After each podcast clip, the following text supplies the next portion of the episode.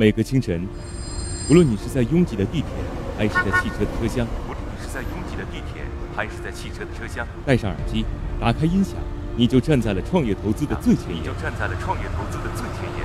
每个夜晚，无论你在公司还是家中，打开微信，你都可以和来自全国的近三万名创业者，在乐客独角兽社群里共同学习投资者心，汇聚创业者。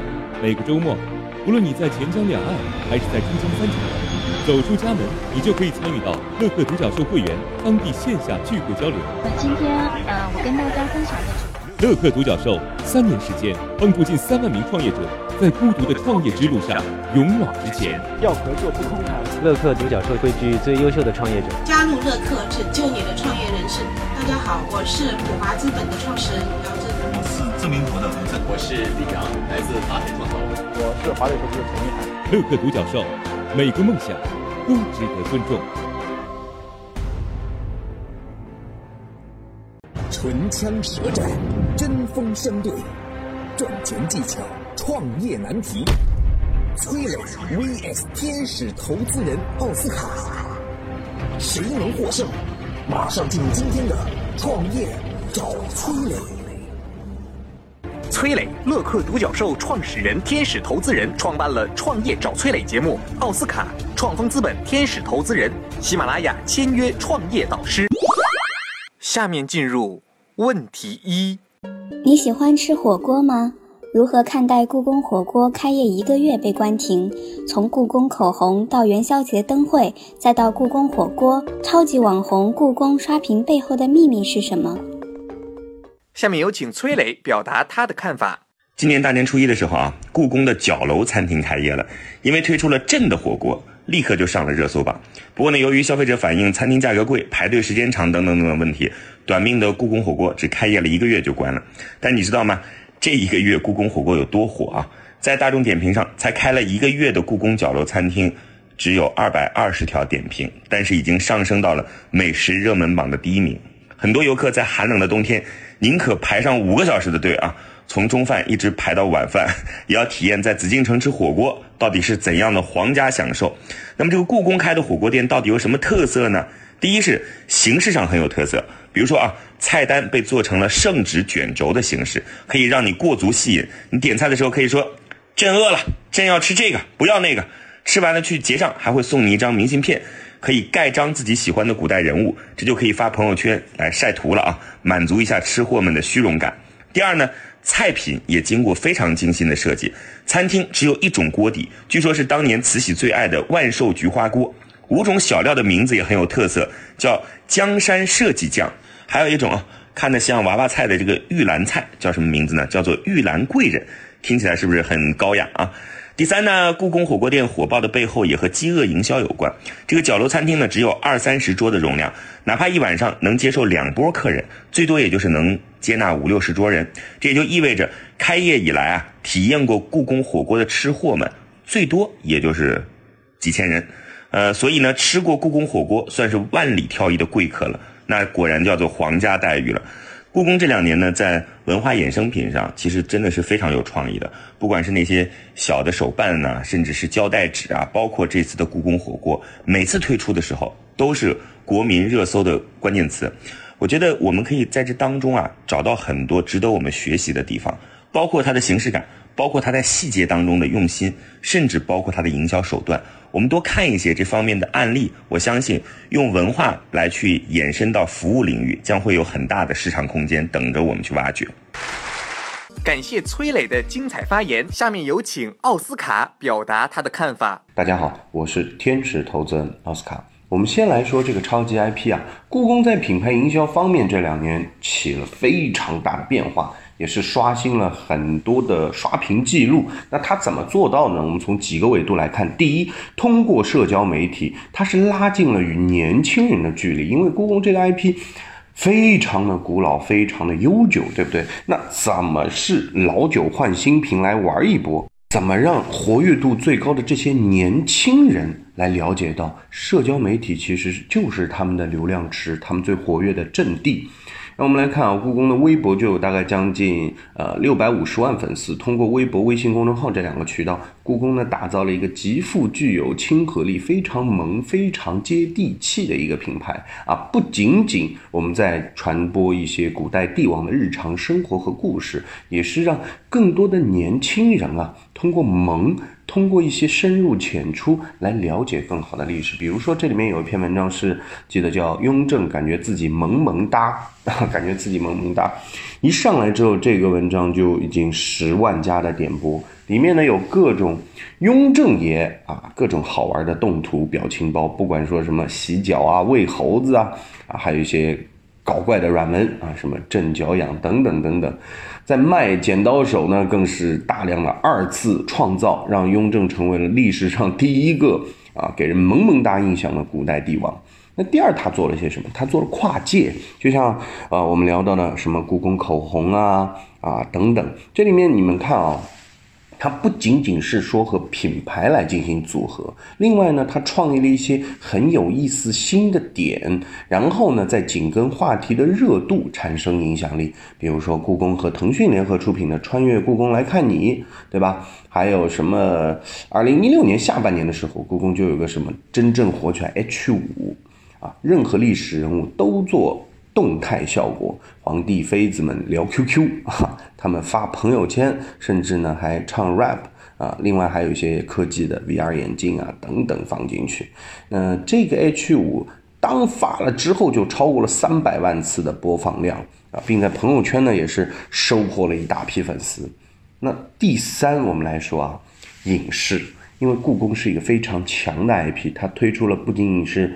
故宫、故宫一百、故宫往事，我在故宫修文物、故宫新事啊，这五部纪录片都在抖豆瓣上面得到了非常高的一些评价。一八年还上线了，应该是三档这种综艺节目嘛，《国家宝藏一》《国家宝藏二》上新了故宫，也是在豆瓣上评分非常高。所以我们来看啊，这是一套组合拳。第一，我先把一个固有的 IP 把它给降维啊，我不是一个非常高冷的高高在上的一个产品，而是呢，我是非常接地气的萌萌哒，可以让最有活力的年轻人来进我这个局。那在进了局之后，我通过异业合作、创新产品以及影视的轰炸，这样的情况下，二零一七年公故宫文创的收入超过了十五亿啊。啊，这是一个非常非常大的一个概念。那我们的小伙伴在了解的时候，你要知道，中国地大物博，我们每个地方都有自己的 IP，都有自己的历史人文的故事。我们怎么从故宫这个 IP 里面来学习、研究，结合当地的内容，因地制宜的来做？我相信未来会有很多好玩的 IP 出现。小贴士。六百岁的故宫正在朝着年轻化的方向发展，用创新的玩法向年轻人，甚至是全世界传递中国文化。它将成为东方的迪士尼。我曾经跟很多创业者沟通过，发现创业者最大的痛点就是缺少资源、缺少链接。于是呢，我们创立了创业者社群“乐客独角兽”，现在已经有两万多人了。有人找到了创业机会，找到了客户、渠道商、投资人。下拉手机屏幕，在节目简介里有我的个人微信号，我在社群等你。感谢奥斯卡的精彩发言。下面进入问题二。你旅游时会选择住民宿吗？被抖音带火的重庆民宿，一年数量增长六倍，民宿市场真的这么火吗？我想开好一家民宿，有没有什么建议呢？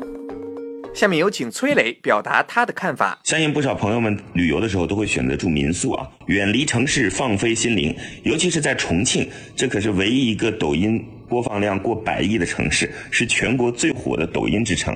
很多游客去重庆，就是想看看抖音上面拍摄的各种重庆美景，比如说穿楼而过的轻轨，然后吊脚楼、洪崖洞的夜景等等等等。抖音让重庆成为了网红城市的同时呢，也带火了当地的民宿市场。途家网发布了一组数据：二零一七年底，重庆民宿只有五千家，而到了二零一八年啊，这个数字涨到了三万三千家，涨了六倍多啊，很惊人吧？很多创业者肯定关心说，民宿市场这么火，还能赚钱吗？有个叫楠楠的女生，她的经历可以给各位做个参考。楠楠呢是北京一家艺术学校的老师，她从小就喜欢读书写字。二零一三年的时候，偶然开了一个微信公众号，开始每天更新。两三年下来，的圈内已经小有名气了。除了写作呢，她还擅长摄影，经常在公众号上发一些自己的摄影作品，也给不少圈内的好友拍过照。后来，她辞了学校的工作，和一个酒店的朋友跑到了浙江的莫干山。去开了一家精品民宿，他负责推广和接待，朋友负责日常管理和经营，两个人配合得很好，民宿的入住率始终稳定在百分之八十左右，这是很高的数字啊，日子也过得很逍遥自在。为什么楠楠的这个民宿能够开得这么好呢？有几个原因。第一呢，民宿的选址太重要了，几乎占到了百分之六十。楠楠选择在莫干山，经过深度的考察，从区位、风景、交通、人流多重维度，才和朋友选到了这儿。大家都知道啊，这个莫干山的民宿算是整个莫干山的标签了。在这样的市场大趋势下，只要做好了产品，做出特色，就可以占尽地利优势。第二呢，民宿要有独特的设计感和个性。这个楠楠对莫干山的风土人情有着很独特的理解，所以民宿的设计融入了很多当地的风俗特色。我再举个例子啊，在长城旁边有个很漂亮的民宿，房东是个瑜伽教练，他发现这里风景很美，就租了两套破房子，全部拆掉，盖了两个大帐篷。屋顶和门呢是全通透的，躺在屋子里边就可以看到长城和日出日落，视野极好。这个民宿现在生意也非常火。第三呢，运营能力当然很重要了。楠楠和他的合作伙伴天然互补，他自己呢就有着作家和摄影师的双重网红身份，能够让民宿带上自己的 IP。更重要的是，他还懂得新媒体，借助自己的朋友圈啊、公众号，把自己的故事推广出去，和粉丝形成很好的互动。很多粉丝都会冲着见他而来。而楠楠的合作伙伴原来是华住集团的中层管理者，懂得酒店的管理，能够给客人很好的服务和体验，两个人的配合特别好。所以呢，楠楠的民宿能赚到钱，你要好好考虑一下，你在这众多的元素当中占到了哪几样？感谢崔磊的精彩发言。下面有请奥斯卡表达他的看法啊。我们说这个品类啊，其实我们先来说一个数据啊。我们国家民宿客栈的总量大概是在二十一万家左右，但大部分民宿呢是亏损的。你不能说有一个单点的爆品就以点盖面说整个市场都很好。当然我们在推啊这个情怀啊，推着面向大海，春暖花开是挺好。但是呢，一入民宿深似海，风险还是很高的。因为我们从一个数字上来说，你是开民宿的，对吧？好，你赚钱的是什么呢？你赚钱的是入住率，对吧？那入住率和你的天花板在哪儿呢？就是你的客房的数量，啊，你这间房子被住了，那说明啊，人家已经占住了这个坑，对吧？租下来了，对吧？哪怕你每天都是爆满的，那这个就是你的天平了。那在这样的维度里面，民宿要去做一些异样的内容啊，要活下去的内容，它一定要有 IP，一定要有亮点。光光有情怀还不够，要有客户体验。甚至一些民宿现在做的是管家式服务。假定你要去云南，你要去丽江，你要去洱海这些地方，你从下了飞机起，我这个民宿就开始全程接待。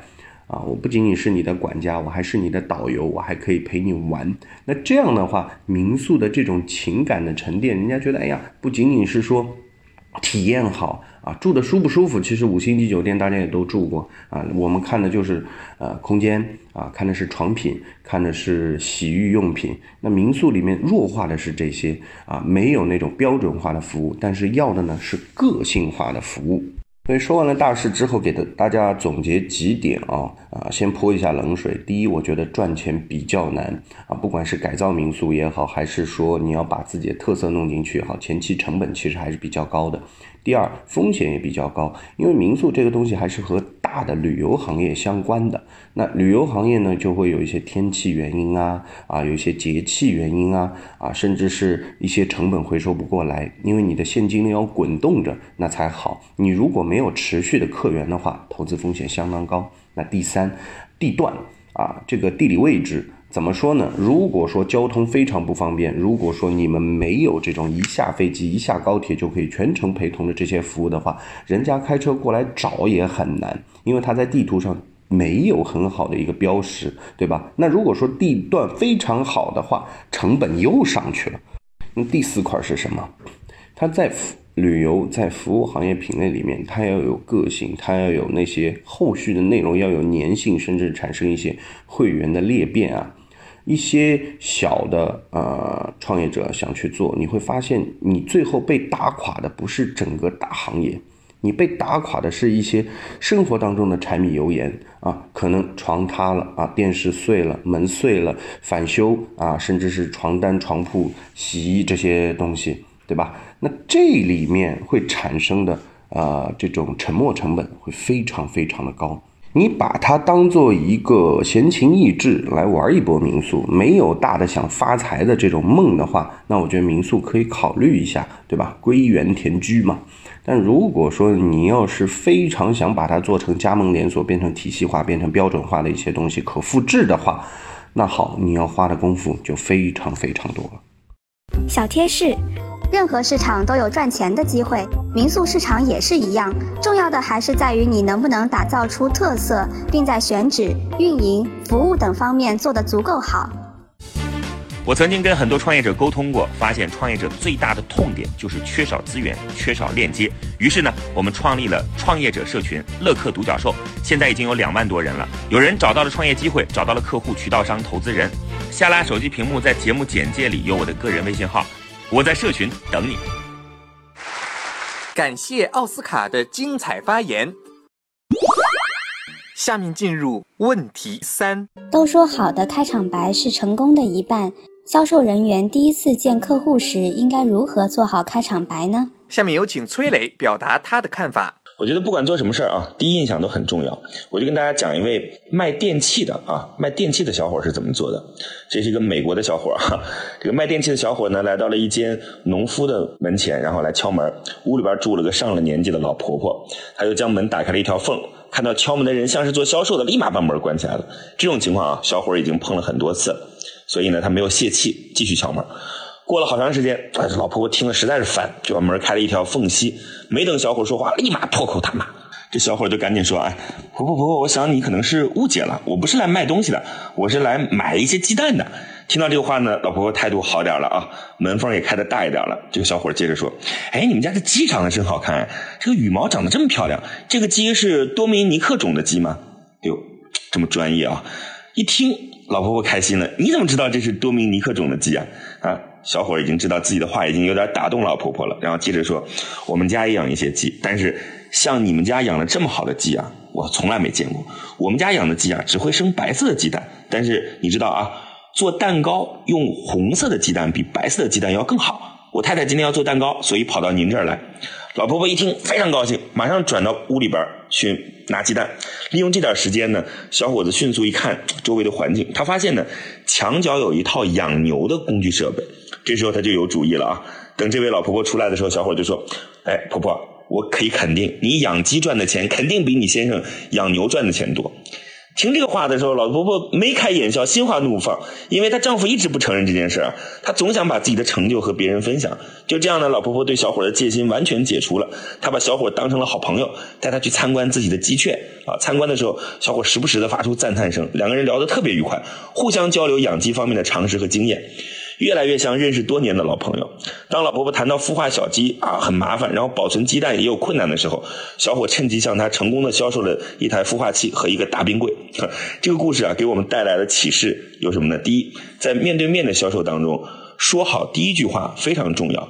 顾客听第一句话要比听以后的话认真的多。所以，任何一名销售员都要重视每一个开场白的设计，这样才能够使销售工作顺利展开。第二呢，不要上来就去卖你的产品，首先要做的是消除顾客的戒心。第三，学会赞美啊，多聊聊顾客感兴趣的话题。每个人最在意的其实只有自己。第四，聊天的过程当中发现顾客的需求，然后抓住合适的机会再卖自己的产品。感谢崔磊的精彩发言。下面有请奥斯卡表达他的看法。那大家好，我是天使投资人奥斯卡。当我要去见客户的时候，我肯定是要做功课的。这个功课分为几：一，对于自己的；二，对于他人。他人呢，我今天见的是谁？他们这家公司有什么历史？什么样的规模？甚至有什么样的预算？我见的是哪个部门？哪个领导？好。第二，我今天去总是有目的的，对吧？我不是过来和你闲情逸致、风花雪月，我是有目的的，我是想让让你买单我的产品，还是签订一个战略框架协议，还是说，哎，今天我们只是认识一下？因为你要知道时间啊，时间成本很很重要。今天人家给我是五分钟、十分钟，还是十五分钟、一小时啊？在开场之前，其实战争已经打响了啊！做好功课，定位好自己今天来的目的，测算好时间，然后再来开口啊！不要像有一些呃做的比较 low 的啊，或者是一些不太好的保险也好。不管说是那种做英语课件的，一上来就说：“哎，你好，你喜欢英语吗？喜不喜欢英语？这个对我没有关键的点。学英语有可能是为了考试，为了出国啊，也有些呢是为了提升一下自己。目的不同而导致的，他们的诉求是不同的啊。我们要精准的抓到客人，所以要唤起他们的好奇心。比如说，我今天要去见这个客户啊，我做以前做建筑的时候。大家都会对新能源建筑会有一些好的了解。那我一开始其实会说一些他们并不知道，但是他们感兴趣的话题啊。然后呢，最好最好啊，你这个功课做好了，你开门就能把人家名字叫出来，或者说，哎，呃，和他产生一些共鸣啊。大家都已经留过学啊，大家是校友，大家是老乡，先拉近距离啊，慢慢的建立信任。而信任呢，不仅仅是你的。衣着，你的谈吐显得专业，还有就是你在对你产品和你服务的认知上面，让人家觉得你非常棒，你是懂行的人。这是一些标准化流程，但是一个真正好的销销售，他们会临场应变啊，会根据不同的场景、不同的人、不同的对手，他们会临场应变来幻化一些自己的数据内容。但是这个事情它不是讨巧，它是经过长年累月，你勤奋，你去复盘自己的话术，去回听自己今天聊的这些内容之后，总结出来一套你的内容，这才是关键的。小贴士：好的销售开场白是一开口就能叫出对方的名字，一句话就能唤起客户的好奇心，让客户来主动问你，并且还要学会赞美客户，多聊他们感兴趣的话题。我曾经跟很多创业者沟通过，发现创业者最大的痛点就是缺少资源、缺少链接。于是呢，我们创立了创业者社群“乐客独角兽”，现在已经有两万多人了。有人找到了创业机会，找到了客户、渠道商、投资人。下拉手机屏幕，在节目简介里有我的个人微信号，我在社群等你。感谢奥斯卡的精彩发言，今天的节目到这里就结束了。感谢两位的精彩辩论，创业找崔磊，我们下期再会。每个清晨，无论你是在拥挤的地铁，还是在汽车的车厢，无论你是在拥挤的地铁，还是在汽车的车厢，戴上耳机，打开音响，你就站在了创业投资的最前沿。你就站在了创业投资的最前沿。每个夜晚，无论你在公司还是家中，打开微信，你都可以和来自全国的近三万名创业者，在乐客独角兽社群里共同学习投资者心，汇聚创业者。每个周末，无论你在钱江两岸，还是在珠江三角洲。